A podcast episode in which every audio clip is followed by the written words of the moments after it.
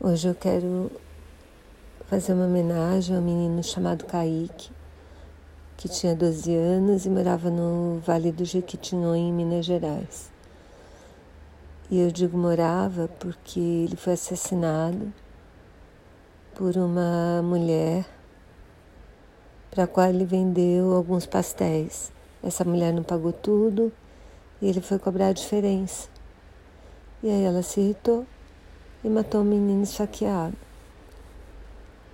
Eu espero que a alma dele que ele esteja bem onde ele está,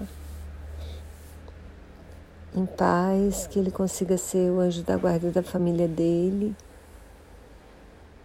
E esse é um dos momentos em que eu me sinto muito, muito, muito que no Brasil não haja prisão perpétua para deixar essa assassina encarcerada para sempre.